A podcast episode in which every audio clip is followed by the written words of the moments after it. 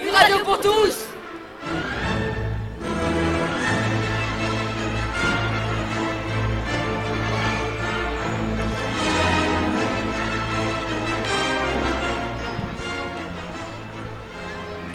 Bonjour à tous et à toutes. Nous sommes le vendredi 24 mai. Vous écoutez Lafayette Web, la web radio du collège Lafayette à Rochefort. Nous sommes en direct de l'île d'Aix. Nous accueillons sur notre plateau Bertrand Puard. C'est un des auteurs invités au festival Ex Libris 2019. Bertrand Puard a 41 ans. Il est romancier et scénariste. Il écrit depuis 20 ans et, avec son premier roman, Musique de nuit, il obtient le prix du roman policier du festival de Cognac 2001. C'est un passionné de cinéma et de littérature. Son roman le plus célèbre est Bleu Blanc Sang. C'est une trilogie qui parle d'une enquête politique et financière mêlant création artistique et histoire. Il a aussi écrit sur l'enfance d'auteurs français ayant réellement vécu comme Émile Zola, Victor Hugo et Alexandre Dumas.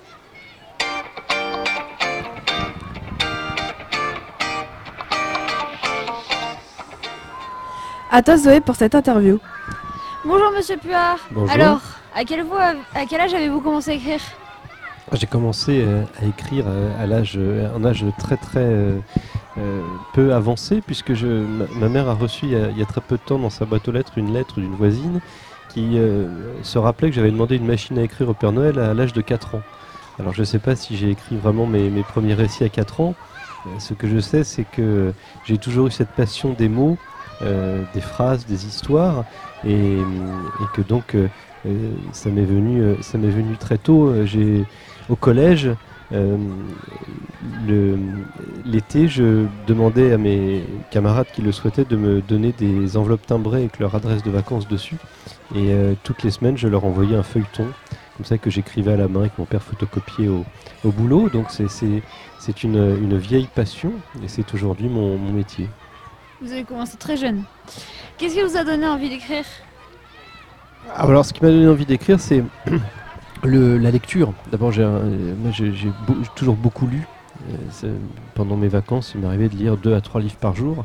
Pas que des romans, d'ailleurs, des, euh, des, des livres d'histoire, des, des livres sur la, la géologie, des atlas. Enfin, j'étais assez curieux. J'allais dans les bibliothèques, les librairies, et je, je me servais un petit peu partout dans les étagères.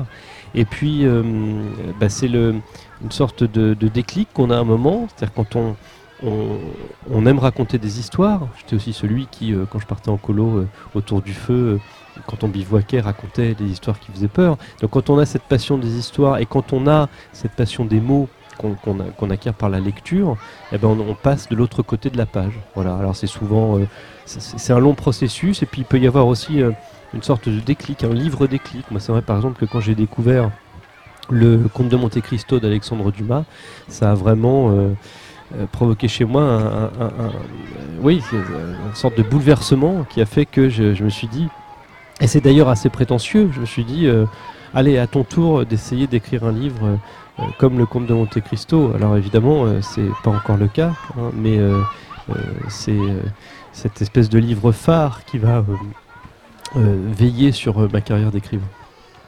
Bien. Et qu'est-ce qui vous a inspiré pour écrire sur les enfances d'écrivains célèbres?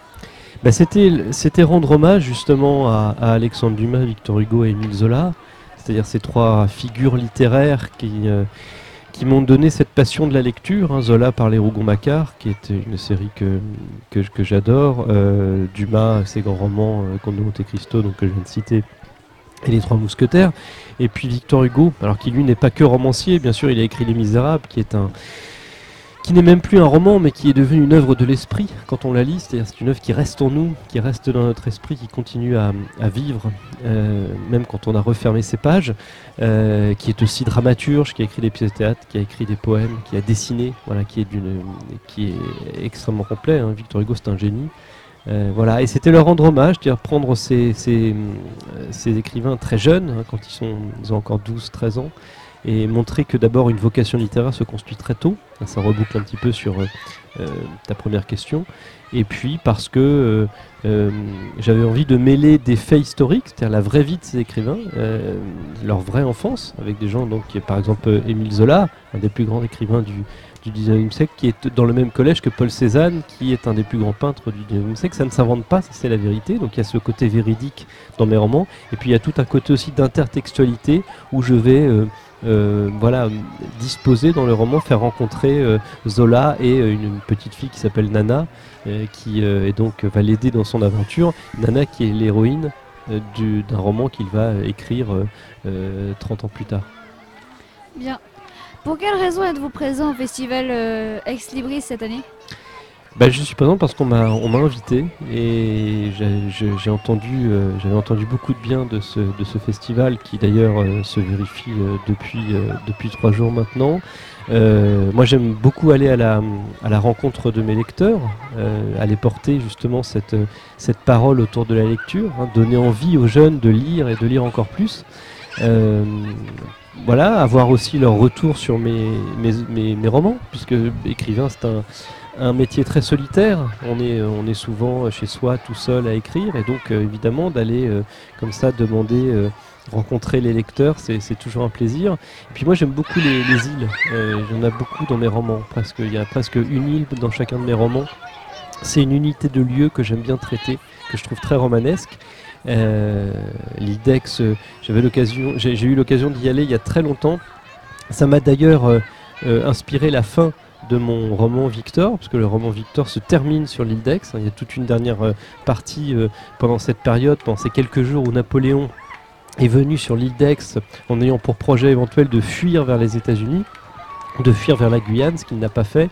Euh, il va euh, au dernier moment se raviser et dire ben non, mon destin c'est plutôt d'être euh, exilé par les Anglais à Sainte-Hélène. Mais moi j'ai fait cet élément historique où Victor Hugo vient le rencontrer, le jeune Victor vient le rencontrer sur l'île d'Aix avant qu'il ne parte en exil. Donc voilà, j'aime, beaucoup les îles et donc je suis doublement heureux d'avoir été invité à ce festival. Pour l'instant, vous avez eu des retours positifs ou pas J'ai eu des retours euh, po- positifs sur mes livres, oui, euh, ils, sont, globalement positifs, bien évidemment. Euh, je dédicace des, livres, je fais des rencontres scolaires. Il y a même hier des, élèves qui s'étaient déguisés en personnages de mes livres et je devais les reconnaître, reconnaître les livres en fonction du déguisement. Donc c'est toujours, des, grands moments de plaisir et de partage autour de la lecture. Merci beaucoup, Merci. Monsieur Poire.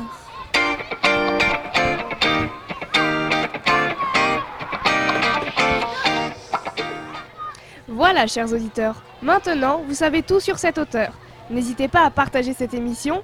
Au revoir Au revoir. Au revoir. Au revoir.